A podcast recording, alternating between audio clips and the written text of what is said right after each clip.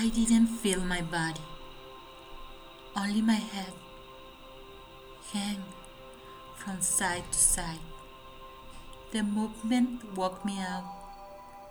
There was a small light in the background, and I saw fuzzy colors, but couldn't focus on anything.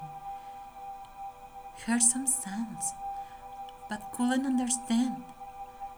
I tried to raise my hand, but I had no strength.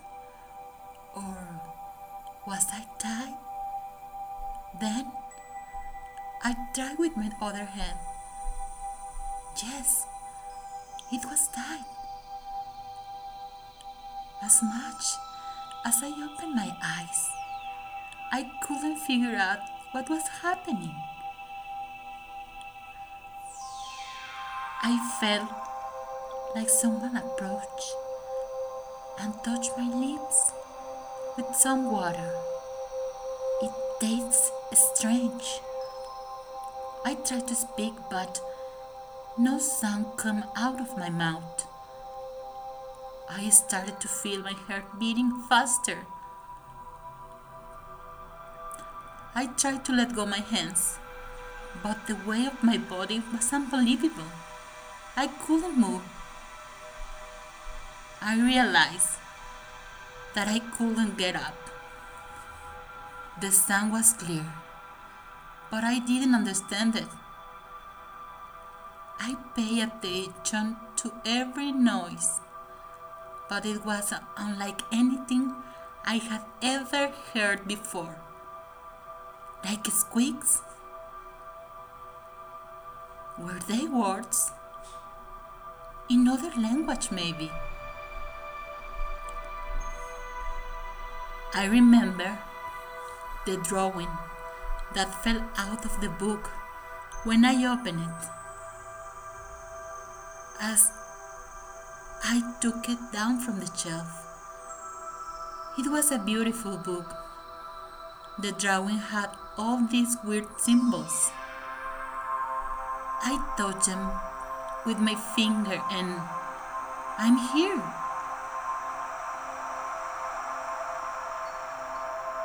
If I can focus my sight, could I read what these symbols say?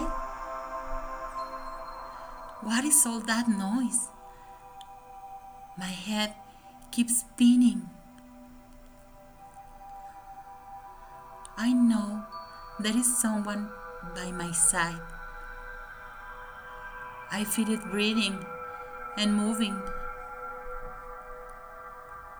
I feel like it touched my lips with liquid. His movements are not humans.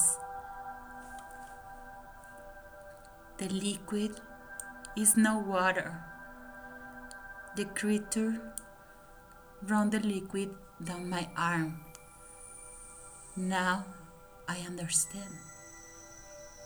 The creature that touched me is not solid and when it touched me, when touched my body, it leaves a trail of moisture.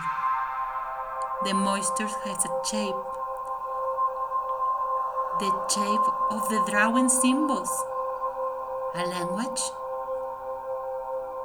Does it want to communicate with me when it touched me? I open my hand when I feel the moisture pass and move my fingers. I try to make signs with them. I close and open my fists. The moisture touches the tips of my fingers, one by one. I still can't focus. I touch my fingers together. Two,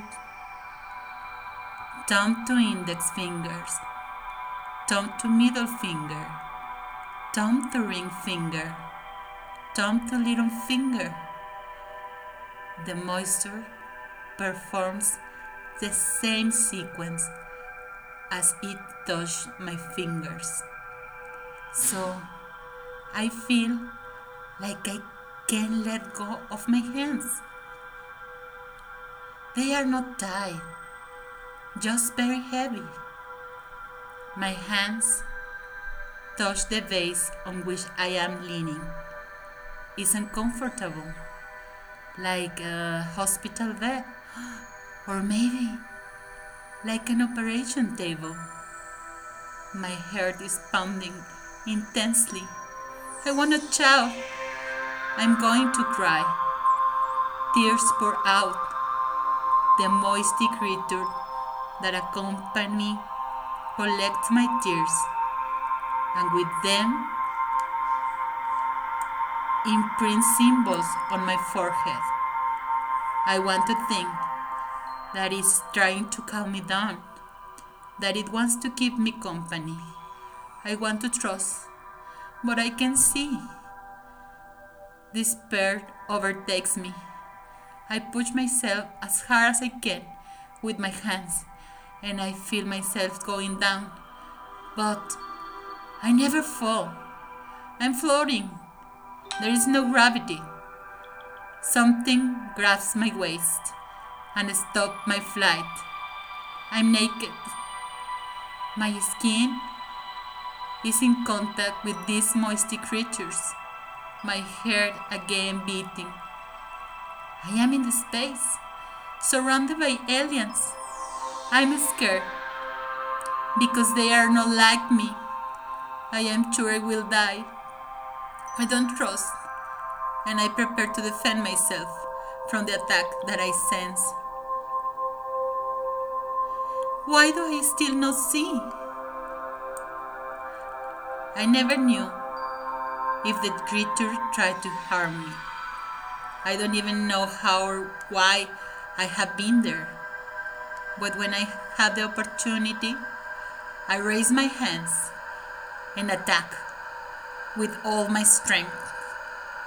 I felt drops bounce on my body and kept hitting. I threw away everything that was close to me.